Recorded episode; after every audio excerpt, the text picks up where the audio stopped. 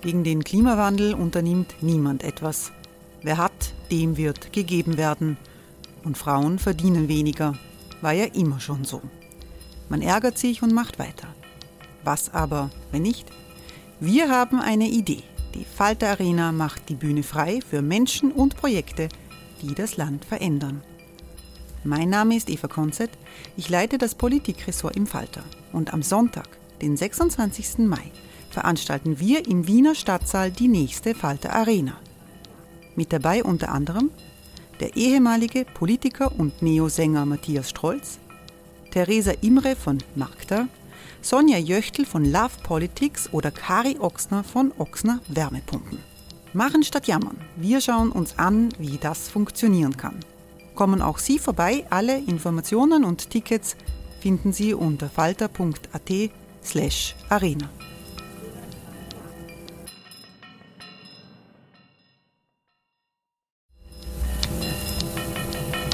Falter-Podcasts werden durch Werbung unterstützt.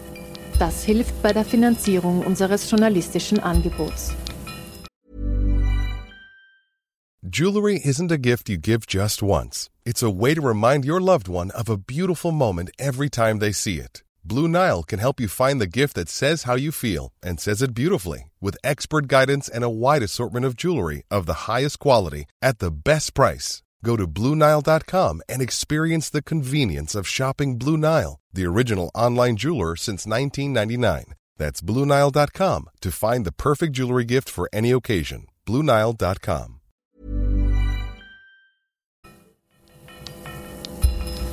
Falter Radio, der Podcast mit Raimund Löw. Sehr herzlich willkommen im Falter Radio. Die drohende Anklage gegen Sebastian Kurz wirbelt die heimische Innenpolitik durcheinander. Auf 58 Seiten hat die Wirtschafts- und Korruptionsstaatsanwaltschaft begründet, warum sie dem Bundeskanzler Falschaussage vorwirft und warum sie ein Strafverfahren einleitet.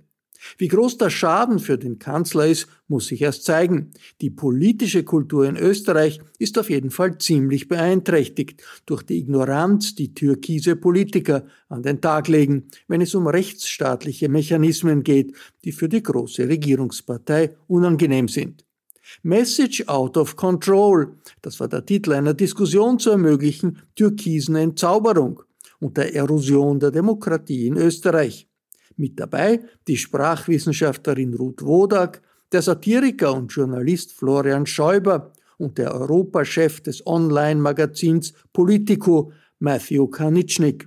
Die Runde fand statt, als Anfang Mai eine Satiresendung über Kurz im ZDF Royal mit Jan Böhmermann gerade mediale Wellen geschlagen hat und der Kanzler sich über einen Medienpreis in München freuen durfte. Diskussionsleiterin war Franziska Führer vom Bund Sozialdemokratischer Akademikerinnen. Sie wollte zuerst von Matthew Karnitschnik wissen, ob Österreich gerade dabei ist, in autoritäre Tendenzen hineinzuschlittern, die in Osteuropa weit verbreitet sind. Ich glaube, die Gefahr dazu besteht auf jeden Fall. Ähm, das haben wir heute geschrieben, also mit diesem Vergleich zu Orban und anderen in äh, Zentral- und Osteuropa. Aber Österreich hat ja viele Vorteile, vor allem eine starke Presse, eine kritische Presse, eine starke Opposition noch. Äh, aber die müssen ja alle äh, darauf reagieren und ähm, zeigen, warum das, was jetzt in Österreich passiert, nicht normal ist.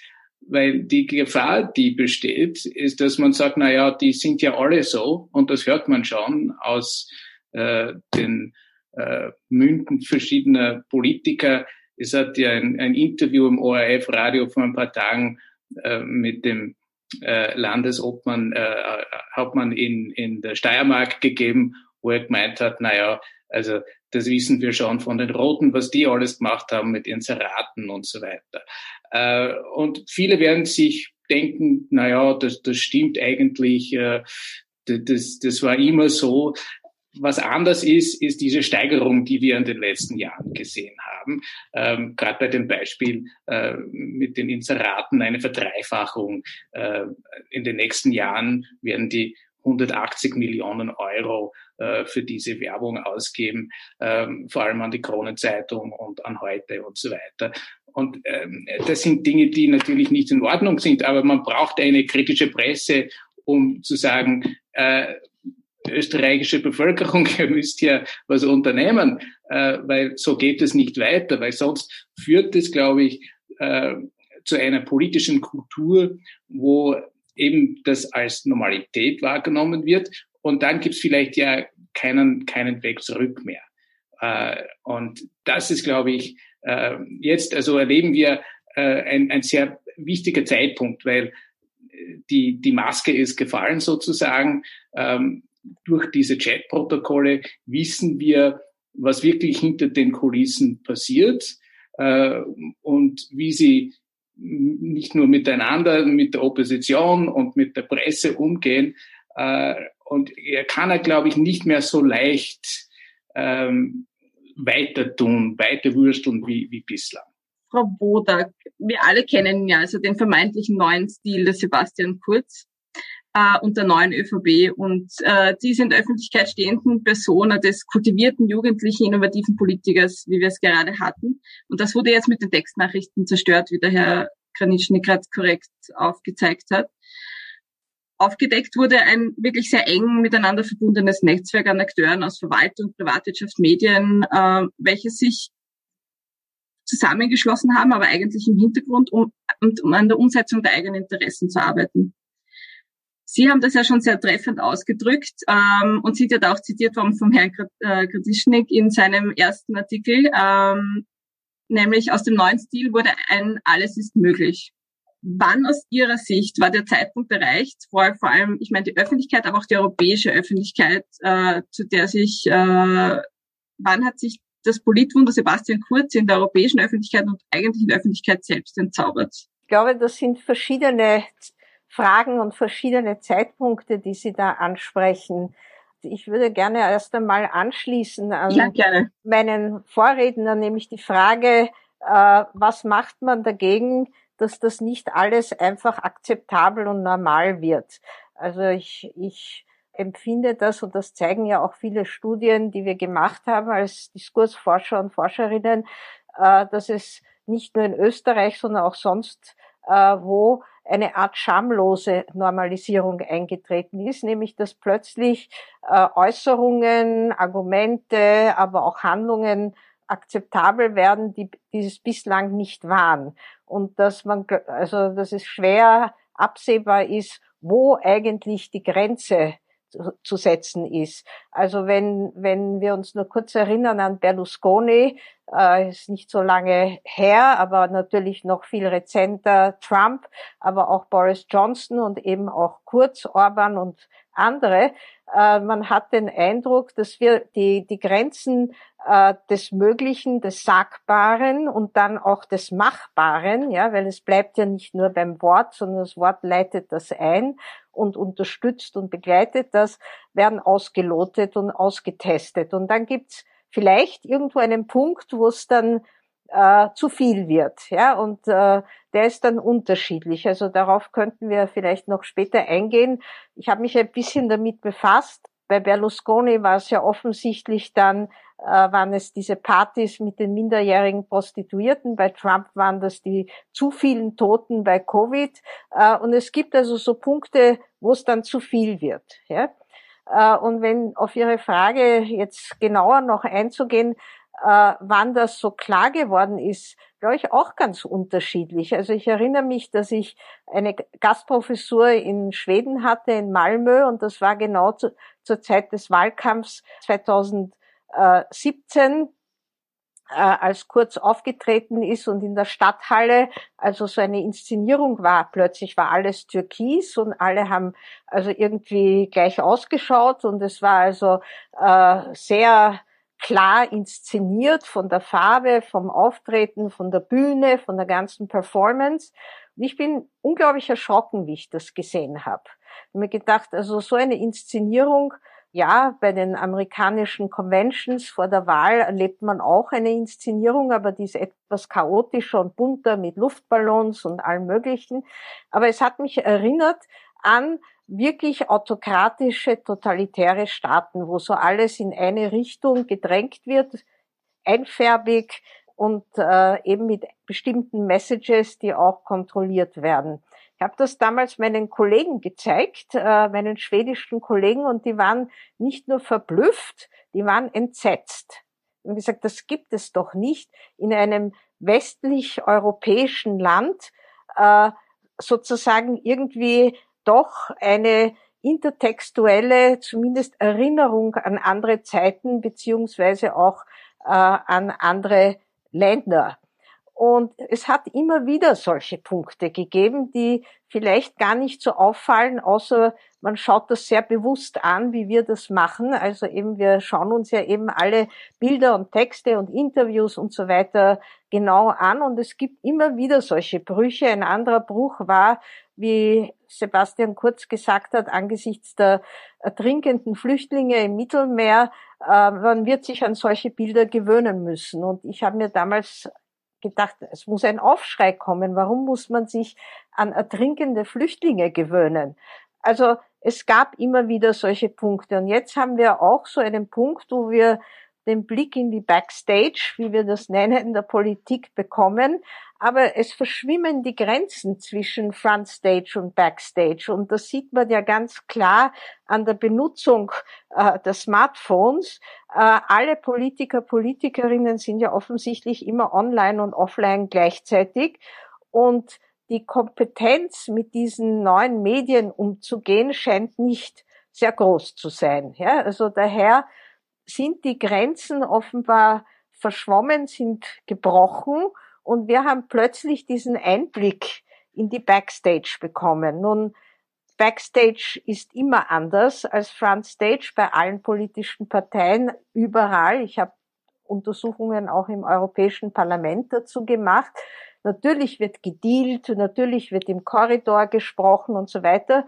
Aber diese Chatprotokolle haben schon einige linguistische Einzigartigkeiten, kann man so sagen, äh, die eine ganz andere Sicht erlauben als eben der sozusagen neue politische Stil, der da angekündigt worden ist. Wichtig ist, dass dieser Gruppenjargon, der da offensichtlich wird zwischen Menschen, die einander sehr gut kennen und offenbar sehr befreundet sind, diese Hinweise, die Emojis, eine gewisse Regression, die in so einer Gruppe stattfindet. Man könnte ja fast sagen, das sind ist pubertäres Sprachverhalten äh, über ganz, ganz komplexe Themen und staatstragende Praktiken, wo so ein Widerspruch entsteht zwischen diesem Jargon einerseits und dem Thema, über das gesprochen wird. Herr Schäuble, Sie kennen sich ja mit Backstage äh, normalerweise gut aus. Ich würde einmal dazu ganz gerne sagen, dass der ja. jetzt gemachte Vergleich mit Orban, Trump und Berlusconi äh, nur teilweise stimmig ist, meiner Meinung nach, weil ein wesentlicher Unterschied ist, dass es sich bei Trump, Orban und Berlusconi um Kriminelle handelt.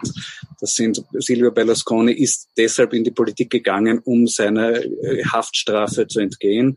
Bei Trump ähnlich, bei Orban ist es passiert. Er ist im Laufe seiner Politikerkarriere zu einem Kriminellen geworden, der mittlerweile eine Familienbande aufgezogen hat in seinem Umfeld, die ganz normale kriminelle Handlungen macht. Mhm. Äh, das wissen wir von Sebastian Kurz nicht äh, ist zumindest bislang nicht bekannt und deshalb muss man da, finde ich, diesen Vergleich ein bisschen aufpassen. Äh, vergleichen kann man sehr wohl das Element, dass Dinge in diese Person hinein projiziert werden. Und das ist bei Kurz besonders stark passiert. Es haben unterschiedlichste Leute aus unterschiedlichen Richtungen äh, Dinge in seine Person hinein projiziert.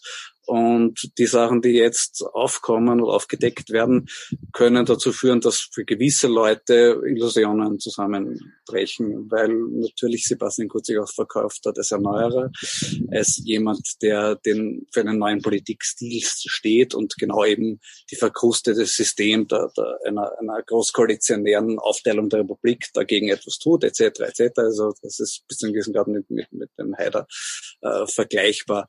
Äh, ja, de, wir stehen aber, das muss uns auch bewusst sein, da erst am Anfang. Also wir wissen von den, von den Chat-Protokollen, es sind 323.600 allein von Thomas Schmidt. Äh, ich erinnere an den, den Andreas Mölzer, der gesagt hat über das Handy vom Strache, das wird noch Stoff für die nächsten zehn Jahre liefern. Äh, das sind aber ein Bruchteil neuer Botschaften. Das heißt, wie lange wir von, mit uns das Handy von Thomas Schmidt Stoffe liefern wird, lässt sich noch nicht absagen. Ich äh, bin mir nur ziemlich sicher, äh, dass es schon in nächster Zeit viele sehr, sehr interessante Sachen da dazu kommen werden, die das Bild äh, neu, neu die Karten neu mischen werden und auch ein, ein neues Bild machen werden. Sebastian Kurz hat von Anfang an auf Social Media, hat gewusst, wie Social Media für sich einsetzen kann. Er und sein Umfeld wissen auch, die Medien für sich einzusetzen. Das ist, geschieht durch unterschiedliche Instrumente, finanzielle Erpressung, Kontrolle, auch oft Einflussnahme, wie man berichtet bekommen hat. Sie haben das Konzept Medien für sich perfektioniert. Natürlich ist, ist Kurz kein, kein Orban oder kein Berlusconi, noch nicht. Äh, und das wird er wahrscheinlich auch nicht werden. Aber ich finde es ja trotzdem wichtig, den, den äh, Blickwinkel ein bisschen äh, zu erweitern hier, was die politische Kultur angeht. Weil äh, selbst wenn, wenn äh, Sebastian Kurz in den nächsten Wochen oder Monaten äh, die politische Bühne aus irgendwelchen Grund auch immer verlassen muss, ähm, wird er einen Scherbenhaufen hinterlassen. Und er ist ja selber nicht aus heiterem Himmel gekommen. Das ist ja eine Weiterentwicklung dessen, was in Österreich in den letzten so 20, 30 Jahren passiert ist, würde ich meinen. Es geht nicht nur um Sprache, würde ich sagen. Es geht ja vor allem ja um Integrität. Und der, der letzte Bundeskanzler, der halbwegs integer war, meiner Meinung nach, äh, war der Franitzky. Und seitdem äh, ging es ziemlich äh, steil bergab. Und wenn man sich an die ganzen Skandale äh, der frühen 2000er erinnert, äh, unter, unter Schwarz-Blau und auch danach, und wenn man sich ja anschaut, was äh, Herr Gusenbauer jetzt macht zum Beispiel, und, und diese, diese ganzen Vorgänge, äh, haben tiefe Spuren in der Politik, in der politischen Landschaft hinterlassen und schaden letztendlich äh, der Kultur. Und ich glaube, das ist die, die, die Hauptgefahr. Also es geht hier nicht um, um, die, um die Chats. Also es ist ja natürlich immer peinlich, wenn man persönliche äh, Chats von irgendwelchen Politikern liest oder ähm, Anrufe. Also das hat man ja auch bei Nixon gesehen. Also das ist natürlich ist höchst unangenehm. Äh, das möchte ja auch einer freiwillig preisgeben, äh, solche äh, Kommunikationen. Aber äh, das, das, ist, das zeigt doch ja ein Sittenbild. Ich denke, das ist ganz wichtig, dieser Punkt, die Ablenkungsmanöver. Also natürlich ist das auch nicht ein kurzes Phänomen, sondern etwas, was wir von vielen Politikern und Politikerinnen kennen. Nur ist das momentan, also in den letzten Jahren, wirklich äh, denke ich, sehr clever eingesetzt worden. Und dazu dient ja auch, dienen diese vielen Spin-Doktoren und Spin-Doktorinnen und diese ganze Masse an PR-Menschen, die da angestellt sind. Äh, nämlich, dass man immer dann, wenn es kritisch wird oder ein Problem auftaucht, also gibt es mehrere Möglichkeiten. Das eine ist, einen Sündenbock zu suchen, also an dem man das auf dem man das abladen kann. Und das andere ist eine Ablenkung, äh, zum Beispiel, indem man also dann nach Deutschland fährt, ein völlig anderes Thema einbringt äh, und dadurch eine potenzielle tiefergehende Debatte einfach verunmöglicht. Und das ist nicht nur bei den deutschen Medien unrühmlich, wie Sie das gesagt haben, oder zumindest bei manchen. Also in der Zeit oder in der Süddeutschen habe ich schon ganz andere Berichterstattungen auch gelesen, äh, sondern das gibt's auch hier. Also in Österreich, dass die Medien und fast alle, muss man leider sagen, einfach bei diesen Themensetzungen mitmachen. Äh, und äh, da funktioniert eben diese Message Control dieser Themensetzungen äh, täglich, wöchentlich wirklich äh, überraschend gut. Äh, weder werden äh, Untersuchungen oder Recherchen über längere Zeiträume weitergeführt. Also es wird einfach sehr fragmentiert berichtet und immer wieder was Neues eingebracht. Nun kenne ich das ganz gut äh, aus der Untersuchung rechtspopulistischer Parteien. Ich habe das damals das Perpetuum mobile des Rechtspopulismus genannt, nämlich ständig zu provozieren und zu skandalisieren und damit alle äh, in Schach zu halten und alle laufen sozusagen ständig diesen neuen Skandalen nach. Hier ist es ein bisschen anders, nicht? Es werden einfach Skandale ver verhindert, beziehungsweise abgebrochen, indem ein neues Thema gesetzt wird oder man zumindest versucht, das zu setzen und gleichzeitig jene diffamiert, die äh, weiter daran arbeiten wollen. Und wir sehen schon stark, äh, und das äh, ich möchte auch nicht gleichsetzen Berlusconi jetzt mit, mit Kurz. Also da gebe ich Herrn Schäuber völlig recht. Aber vieles am, an der Rhetorik ist ähnlich. Ja? Und da sehen wir, dass plötzlich Skandale verhindert werden, indem man diese neuen Themen setzt und die Aufmerksamkeit woanders hinrichtet und alle folgen dem auch wieder. Oder fast alle. Äh, und das verhindert sozusagen ein, eine kohärente Berichterstattung, eine tiefergehende über manche sehr komplexe und schwierige Themen. Äh, und da bieten sich immer wieder an, also das die Kopftuchdebatte. Ja, also das ist eigentlich schon vorhersagbar. Immer wenn es kritisch wird, taucht das Kopftuch irgendwo auf, entweder in der Volksschule oder in der Mittelschule oder irgendwo. Äh, ist immer interessant, äh, aber auch eben die EU. Und das war jetzt in letzter Zeit ganz stark der Fall, dass äh, sehr also viel Berichterstattung sich sofort äh, abgewendet hat und eben über die Impfproblematik und die Impfstoffbeschaffung und all das berichtet hat, obwohl gleichzeitig Fragen von Korruption am Tisch waren, der Untersuchungsausschuss ganz wichtig war. Und dann werden also diese kritischen Journalisten, Journalistinnen und auch diese Medien diffamiert und auch der Untersuchungsausschuss wird diffamiert, also erst am Sonntag als Löwinger Bühne bezeichnet. Äh, das heißt, es, es tritt auch eine Verachtung und eine Herabsetzung demokratischer Institutionen ein. Und das meine ich, da geht es wirklich in Richtung äh, Urbanisierung und einer Normalisierung, einer Akzeptanz von Äußerungen und Handlungen, die so bisher nicht hier in Österreich vorhanden waren. Ryan Reynolds here from Mint Mobile. With the price of just about everything going up during inflation, we thought we'd bring our prices down. So to help us, we brought in a reverse auctioneer, which is apparently a thing. Mint Mobile unlimited premium wireless. Ready to get 30, 30, bit to get 30, bit to get 20, 20, 20, bit to get 20, 20, bit to get 15, 15, 15, 15 just 15 bucks a month. So, Give it a try at mintmobile.com/switch. slash $45 up front for 3 months plus taxes and fees. Promo rate for new customers for limited time. Unlimited more than 40 gigabytes per month slows. Full terms at mintmobile.com. Ich glaube nur, dass diese, diese Form der Message Control nicht mehr so perfekt funktioniert. Das haben einfach die letzten Wochen gezeigt. Äh, wenn die Frau Köstinger sagt, das ist der, die, wenn da im U-Ausschuss äh, kann nicht mehr weiterhin Wahrheitspflicht gelten, weil sonst wird er zur Löwinger Bühne, heißt das ja in logischer Konsequenz, er hält scheinbar die Löwinger Bühne für Dokumentation. Äh, weil es hat nicht überrissen, dass die Löwinger Bühne fiktional ist. Und äh, nicht einmal die, die, die Message Control in den regierungsnahen Medien funktioniert. Also, also wir sehen es jetzt in der, in der Blümel-Debatte. Nicht einmal der, die, die manipulierte Umfrage beim Kurier mehr bringt eine Meinung, äh, eine Mehrheit dafür, dass Gernot Blümel in seinem Amt bleiben soll. Äh, da wurden in letzter Zeit einfach ein paar äh, rote Linien überschritten, die den Leuten nicht völlig wurscht sind. Es ist den Leuten nicht egal, zu sagen, äh, der, der Finanzminister der Republik Österreich äh, kümmert sich nicht um die, äh, um die Beschlüsse des Verfassungsgerichtshofes und, und, und verweigert die, die, die Mitarbeit.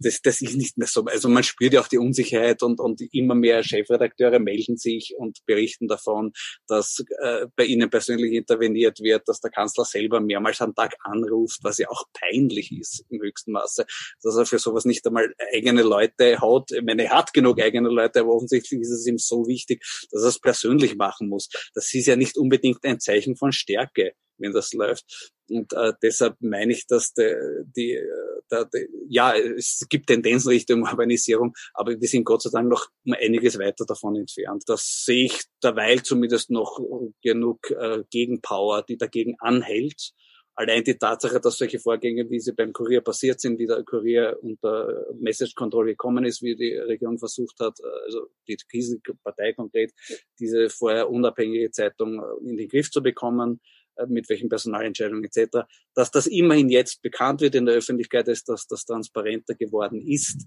ist sehr, sehr positiv und äh, da gilt es dran zu bleiben und ja, Nebelgranaten werden geschmissen, aber es liegt an allen anderen, die dann nicht damit einverstanden sind, dann wieder den Nebel wegzufächern, sagen, schauen wir wieder auf das, was wirklich passiert. Herr Granitschnik, hat sich Sebastian Kurz schon mal bei Ihnen persönlich gemeldet? Äh, nein, äh, das fand ich auch interessant jetzt in den letzten Tagen, weil wir haben ja mehrfach versucht, ihn zu erreichen und ihm die Gelegenheit zu geben, sich zu diesen Vorwürfen über seine Medienarbeit äh, zu äußern.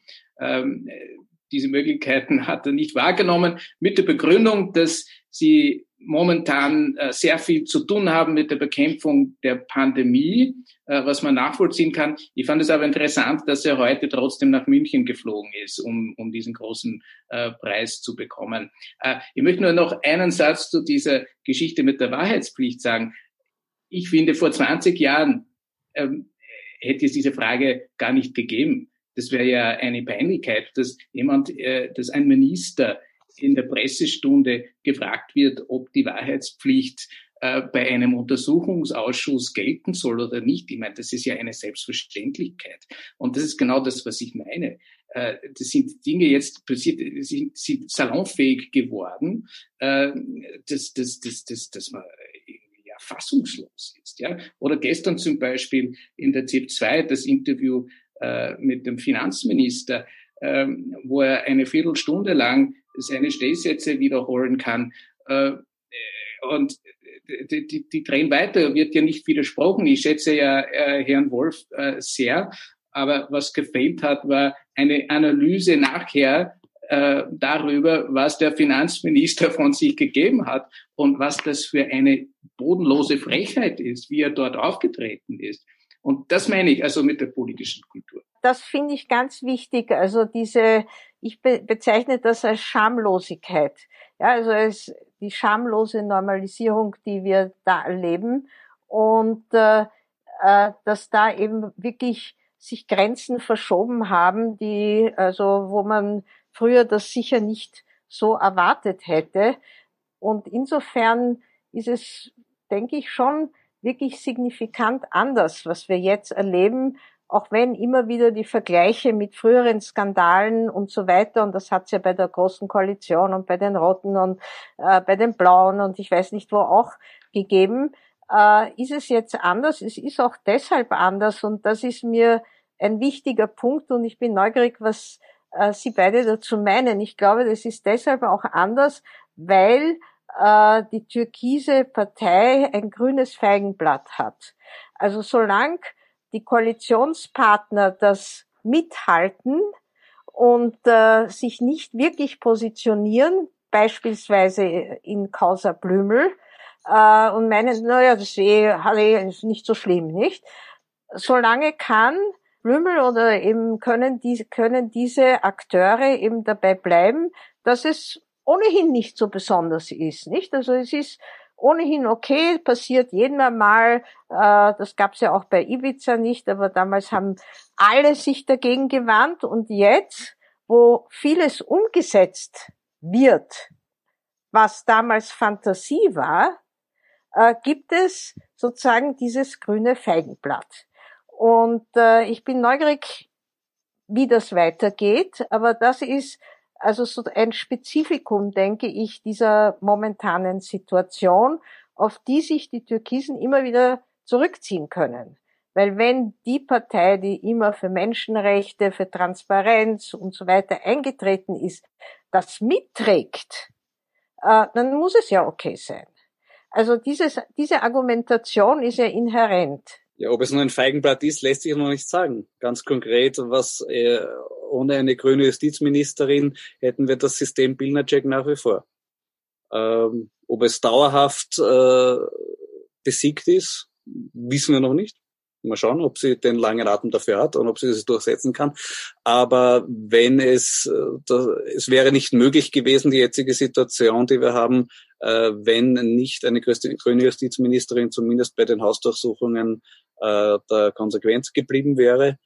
Und die Ermittlungen der Korruptionsstaatsanwaltschaft zumindest nicht zusätzlich behindert hat. Das muss uns allen bewusst sein. Wenn wir zum Beispiel jetzt weiterhin eine türkis-blaue Regierung hätten, äh, würde es das alles nicht geben, würde es keine Chat-Protokolle geben, würde es kein äh, kein, äh, kein Strache-Handy, kein Schmied-Handy etc. etc. geben und, und, und Billnercheck würde nach wie vor im Verborgenen agieren und wir hätten Verdacht, warum das beim Eurofighter so gelaufen ist, aber wir wüssten es nicht genauer. Da wissen wir jetzt mehr und deshalb will ich da noch nicht ein, ein Urteil darüber abgeben, weil es ist offensichtlich, dass die Grünen in gewissen Bereichen äh, nichts auszurichten haben und nichts zu melden haben.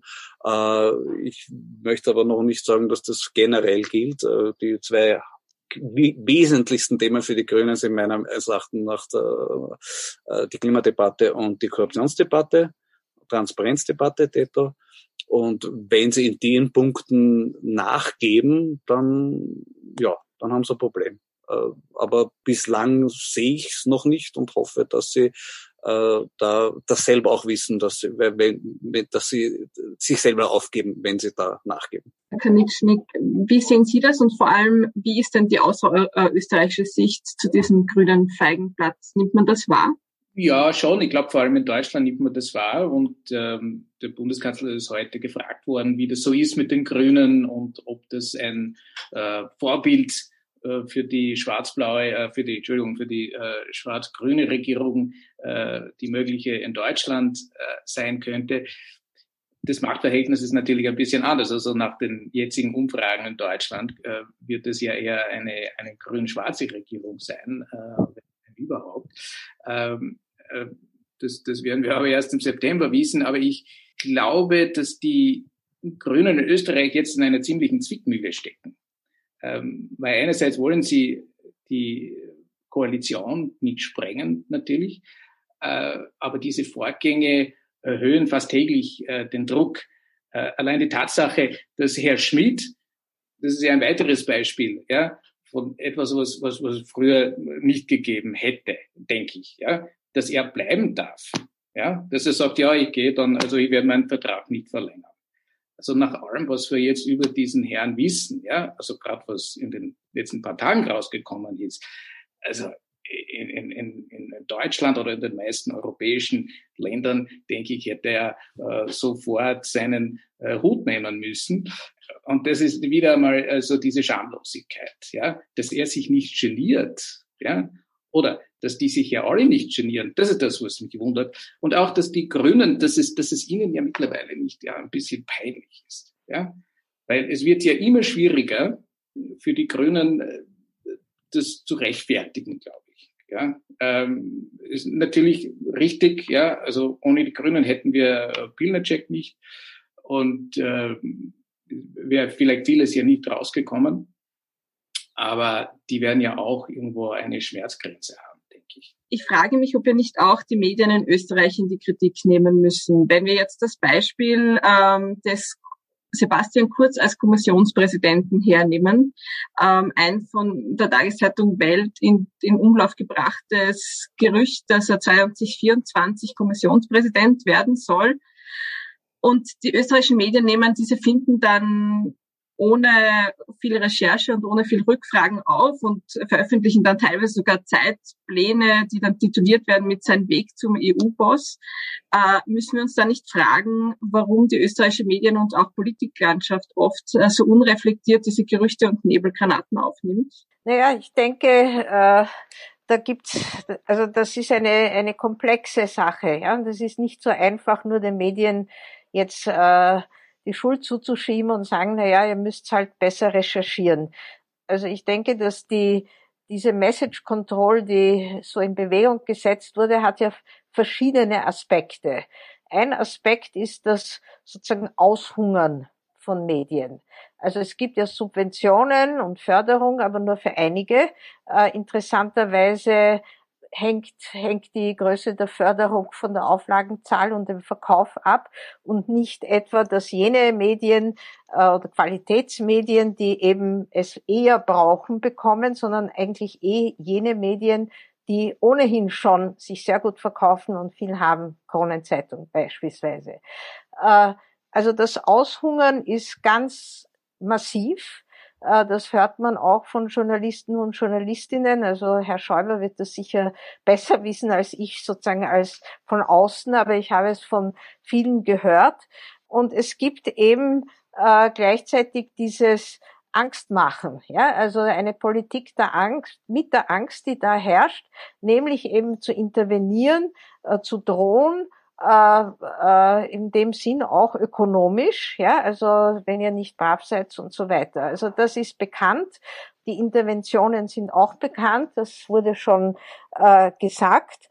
Und äh, dass äh, selbst eben Kurz und sein, sein, seine Leute, also auch der Herr Fleischmann, da überall anrufen und das verteilen, äh, ist ja wohl bekannt. Also insofern herrscht sicherlich bei vielen Angst äh, und auch existenzielle Angst.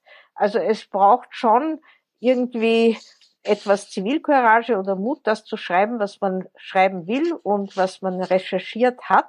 Und dafür braucht man aber auch eine ein Minimum an Existenzsicherheit. Also ich glaube, das muss man schon allgemein für die österreichische Medienlandschaft so sagen. Äh, und äh, es sind auch die Attacken, die Diffamierungen, äh, mit, denen Journalisten, Journalistinnen ausgesetzt sind, sicherlich schrecklich, jeweils subjektiv und individuell. Ob das jetzt Florian Klenk vom Falter ist oder andere, als äh, zack, zack, also was auch immer, da passiert eben vieles.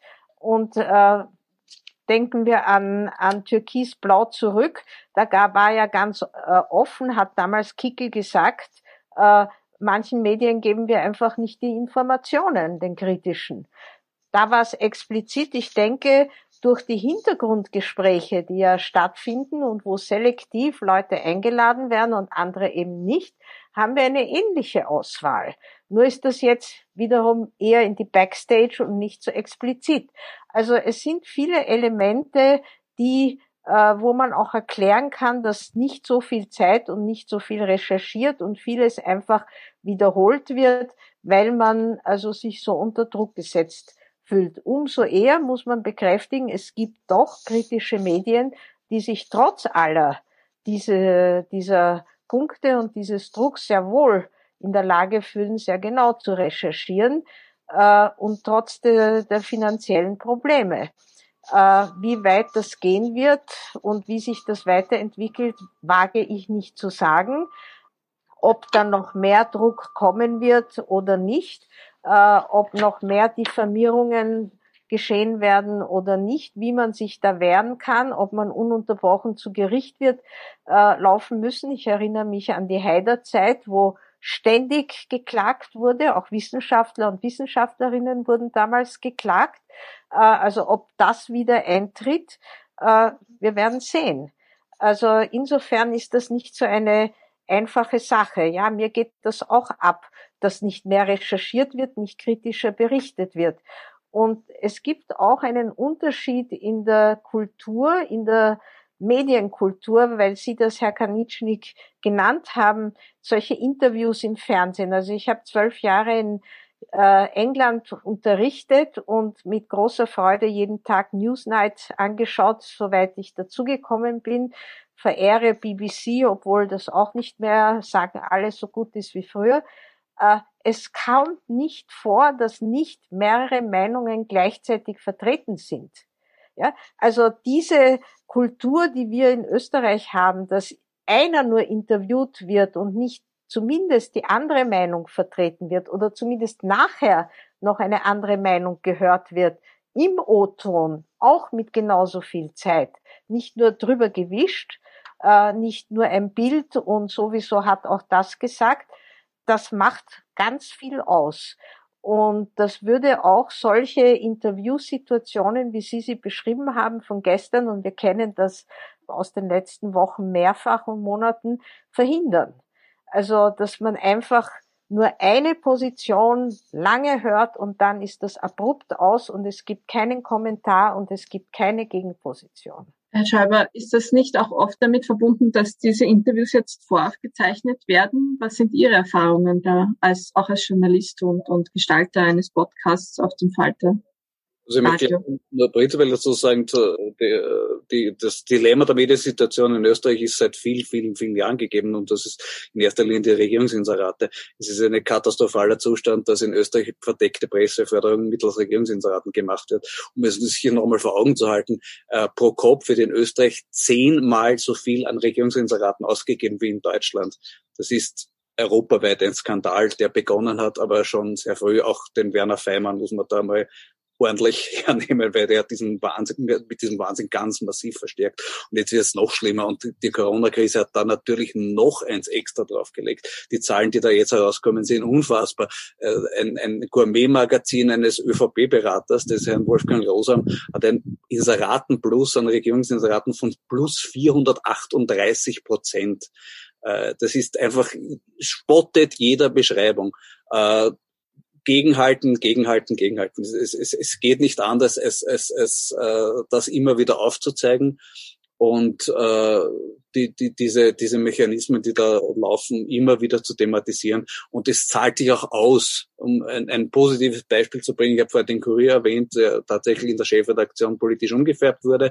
Das Ergebnis ist, dass der Kurier Leser verloren hat wie verrückt und äh, erstmals hinter den Standard zurückgefallen ist in der, in, in der Leserschaft. Das heißt, äh, es ist nicht einfach ein Schicksal, dem man sich Gott ergeben hingeben muss und sagen, das ist einfach so und es ist ja Jammer und die Regierung ist so böse, äh, wir können nichts dagegen tun. Doch, man kann was dagegen tun, indem man eben sich dem genau nicht anpasst. Ähm, zur konkreten Frage von, von vorhin, ich fand das Interview von Armin Wolf eigentlich gut. Er hat ihn äh, auf die richtigen Punkte angeredet und ist darauf, darauf geblieben. Ähm, viel mehr kann man nicht tun. Ich glaube auch nicht, dass wahnsinnig viele nach diesem Interview sich gedacht haben, der Gerner Blümel ist aber ein cooler Typ, weil sich der jetzt trotzdem nicht in die Enge hat lassen und trotzdem immer so souverän gelacht hat noch. Äh, das, nein, da unterschätzt man, glaube ich, auch die, die Rezeptionsfähigkeit äh, der, der Zuschauer. Das ist natürlich besser ginge und dass es natürlich auch im, im, im ORF schwierig ist und schwieriger wird. Gerade in Zeiten, wo ein, ein neuer Generaldirektor gewählt wird, ist es noch einmal extra äh, heikel. Darum gibt es auch im ORF keine Satire mehr, was ja auch ein, ein, an sich ein, ein erbärmlicher Zustand ist.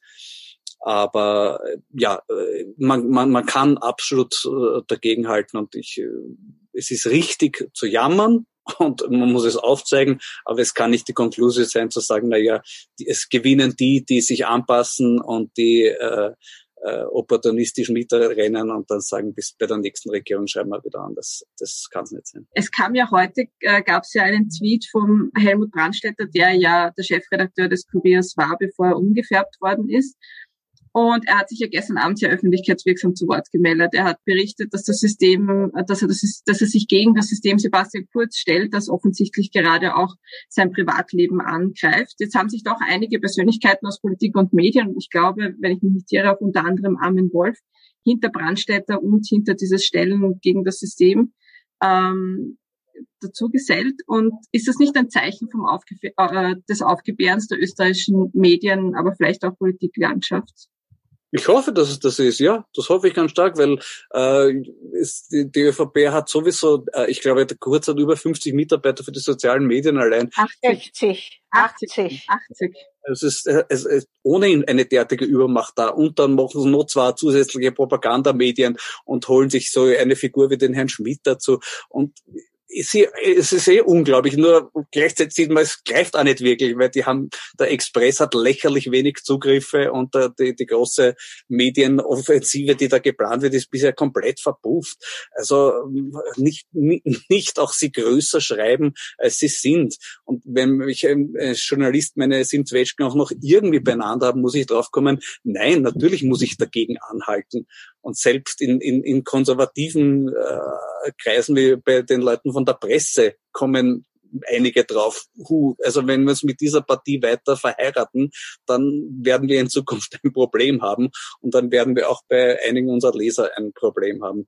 Und wenn wenn es ein Anlass ist wie, wie die Causa Brandstätter, ja, allerweit. Aber Helmut Brandstätter hat sehr offen darüber gesprochen, wie politisch interveniert wird. Er hat das transparent gemacht. Und äh, er steht dazu und ich glaube auch, dass er da ja selber genug genug Mut und und und, und Entschlossenheit hat, das das weiter durchzuziehen. Und da verdient er jede Unterstützung, absolut. Ja, Kanitschnik, weil auch der Herr Schäuber gerade die Satire, das mangelnde Satire-Magazin in, im ORF aufgegriffen hat. Jetzt gab es ja am Freitag die ZDF-Royalsendung zum Blümel und Sebastian Kurz und das System. Und es stellt sich, in Österreich, glaube ich, ist äh, die Erkenntnis daraus gewesen, ja, gut zusammengefasst, aber nicht wirklich viel Neues. War das auch ein Weckruf für die deutsche Bevölkerung und für die deutsche Medienlandschaft? Bestimmt für viele, die sich in Österreich nicht so gut auskennen. Ähm, diese Sendung wird, glaube ich, äh, von Millionen Menschen jede Woche, jedes Mal, äh, dass sie gesendet wird, äh, gesehen und auch ähm, online, in der Mediathek und so weiter. Ähm, und das wird sich, glaube ich, ein bisschen äh, herumsprechen, äh, dass die Dinge in Österreich äh, vielleicht nicht so sind, wie man sich gedacht hat. Und äh, dass eben das alles ja nicht normal ist. Ähm, ich, ich glaube, dass die Reaktion in Österreich war vielleicht ja auch vorherzusehen. Äh, man mag es nicht, äh, wie ich geschrieben habe, äh, lächerlich gemacht zu werden. Ähm, das war also auch eine, ein bisschen eine Karikatur des Landes, so, so habe ich das äh, empfunden. Ähm, aber äh, das setzt gleichzeitig, glaube ich, ähm, die Kurzregierung unter Druck international, ähm, weil sie bekommen so langsam ein anderes Image im, im Ausland, vor allem im europäischen Ausland. Äh, und das ist natürlich auch eine, eine Folge dieser Chat-Protokolle. Er hat ja eh schon, glaube ich, ein, ein, äh, ein bisschen ein, ein schwieriges Image in, in Brüssel gehabt aufgrund äh, der Migrationsgeschichte. Ähm, und, und jetzt ähm, in letzter Zeit äh, mit, mit seinen Spielereien da bei den ähm, Verhandlungen äh, über die äh, Impfungen. Ähm, also ist es ja nicht so, dass, dass er überall in Europa als äh, Strahlemann gesehen wird. Äh, das, das, das nicht. Ähm, aber äh, es ist in, in Deutschland eher schon. Also das muss man unterscheiden, glaube ich, zwischen Deutschland und, und dem Rest Europas. Jetzt war Sebastian Kurz auch äh, lang so das Liebkind der Europäischen Union, der große neue Star der europäischen Konservativen und durch seine Angriffe und seine Bemühungen und die Strategie immer das nationale Versagen mit dem Angriff auf die Europäische Union zu überdecken, sei es jetzt bei der Beschaffung der Impfdosen oder sei es bei der Erstellung des grünen Passes, der jetzt ein, am Anfang ein, ein Stück Papier sein soll, hat er Einfluss und Glaubwürdigkeit äh, eingebüßt, hat er da Schaden genommen, ist er mittlerweile auf europäischer Ebene eine Person non grata oder wird er immer noch als große Hoffnung der europäischen Konservativen gesehen. Herr Knischnick. Ja, also ich glaube nicht, dass er als große Hoffnung der Konservativen gesehen wird. Er hat aber seine Freunde, äh, ohne Zweifel. Also da haben, das haben wir heute ja wieder mal gesehen, dass der griechische Premier ähm, die Laudatio für ihn gehalten hat bei dieser Preisverleihung ähm, im, im Kreise der Europäischen Volkspartei. Ähm, wird er äh, immer noch relativ positiv betrachtet, würde ich sagen, obwohl er der Einzige war, der, glaube ich, glaube ich, der Einzige, der äh, gegen den Ausschluss Orbans aus der EVP gestimmt hat. Ähm, also der ist ja nicht immer auf der Parteilinie sozusagen. Ähm, aber insgesamt äh, diese Vorgänge äh, werden als unsolidarisch wahrgenommen ja, gerade in der in, in der ähm, Impffrage. Ähm, das, das, da, da ging er, glaube ich, ein bisschen zu weit und, und er hat ja auch der falsche Zahlen genannt und äh, man hat es eher als hinterhältig äh, wahrgenommen, ähm, wie er sich verhalten hat. Äh, und ich glaube, das hat dem Land nicht besonders äh, gedient in dem Fall. Äh, aber äh, schauen wir mal in ein paar Jahren, wie es ist, also falls er noch an, an, an der Macht ist. Also ähm, es ist, das ist ja ein Prozess, ja. Und zurzeit ähm, hat er ein bisschen Bonität verloren, würde ich sagen. Ähm, aber das kann er vielleicht wieder gut machen. Äh, in der Migrationskrise sozusagen hat er vor allem in Deutschland, aber nicht nur, auch in Polen und in, in, in Ungarn natürlich, in diesen zentraleuropäischen Ländern, ähm, einen sehr guten Ruf gehabt. Nicht? Und äh, die sehen ihn nach wie vor, glaube ich, äh, eher, eher positiv im Osten. Ich würde dem zustimmen, was da gesagt wurde. Ich glaube, dass auch sehr Also so diese verschiedenen Allianzen, die versucht wurden zu bilden, also da abgesehen jetzt von dieser Impfstrategie und, und äh, den Auftritten und dem Versuch, also manchen Ländern da scheinbar zu helfen, die also weniger Impfstoff bekommen haben, aber das quasi als, als Gesamtstrategie äh, zu verkaufen, da gab es ja schon auch andere Allianzen, die äh, zumindest äh, überraschend waren. Also zum Beispiel die sparsamen vier beziehungsweise fünf. Äh, das hat erstaunt, muss man sagen. Also auch die, die Herabsetzung der südeuropäischen Länder, also die auch wieder so eine Diffamierung, also die sind eh kaputt, ja, also zu, vor allem auf Italien hin gemünzt. Äh, also es gab schon immer wieder klare Positionierungen und Versuche mit einigen Ländern Allianzen zu schließen und mit anderen eben nicht. Äh, und das mit der Europäischen Volkspartei ist schon sehr erstaunlich, finde ich. Also, dass da äh, ein einziger der ÖVP oder der türkisen äh, Abgeordneten sich für den Ausschluss, äh, dass er da das äh, begrüßt hat, also Ottmar Karas, alle anderen MEPs haben dagegen gestimmt. Äh, das ist schon erstaunlich.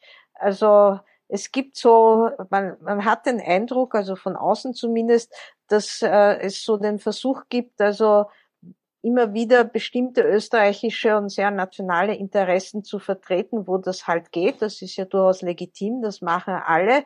Aber sich dann auch wieder sehr widersprüchlich ganz unterschiedlichen Gruppen anzuschließen, ja, weil äh, den Niederländern hat das mit der Impfstrategie gar nicht gefallen, den Dänen auch nicht, ja. Also das ist so ein ein ziemlicher äh, Kurvenkurs, ja äh, der hier eingeschlagen wird. Und ich glaube schon, dass das von vielen sehr kritisch gesehen wird. Herr Schäuber? Ich glaube, es ist relativ einfach, solange er Wahlen gewinnt, wird er Fans haben in Europa innerhalb der europäischen Konservativen. Sobald er Wahlen verliert, wird ihn nicht einmal mehr die Bildzeitung wollen. Das war ein lakonischer Florian Schäuber in einer vom BSA, dem Bund Sozialdemokratischer Akademikerinnen, organisierten Diskussion vom 11. Mai 2021. Mit dabei waren weiters die Sprachwissenschaftlerin Ruth Wodak und der Journalist Matthew Kanitschnik. Moderiert hat die Generalsekretärin des BSA Franziska Führer. Beim BSA bedanke ich mich sehr herzlich, dass wir die Aufzeichnung dieser Debatte bekommen haben, die wir gekürzt haben. Ich verabschiede mich von allen, die uns auf UKW hören, im Freirad Tirol und auf Radio Agora in Kärnten. Innenpolitische Recherchen, auch Backstage hinter den Kulissen, das gibt es im Falter jede Woche. Ein Abonnement des Falter können Sie im Internet bestellen über die Adresse abo.falter.at. Ursula Winterauer hat die Signation gestaltet. Anna Goldenberg betreut im Falter die Audiotechnik. Ich verabschiede mich bis zur nächsten Folge.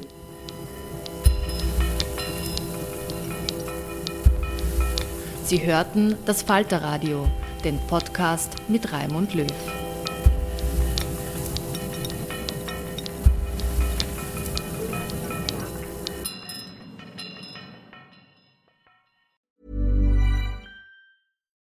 It's Paige DeSorbo from Giggly Squad. High quality fashion without the price tag. Say hello to Quince. I'm snagging high-end essentials like cozy cashmere sweaters, sleek leather jackets, fine jewelry, and so much more. With Quince being 50 to 80% less than similar brands. And they partner with factories that prioritize safe, ethical, and responsible manufacturing. I love that. Luxury quality within reach. Go to quince.com slash style to get free shipping and 365 day returns on your next order. Quince.com slash style. Imagine the softest sheets you've ever felt. Now imagine them getting even softer over time. That's what you'll feel with Bowl and Branch's organic cotton sheets. In a recent customer survey, 96% replied that Bowl and Branch sheets get softer with every wash. Start getting your best night's sleep in these sheets that get softer and softer for years to come. Try their sheets with a 30-night guarantee. Plus, get 15% off your first order at bowlandbranch.com. Code BUTTERY. Exclusions apply. See site for details.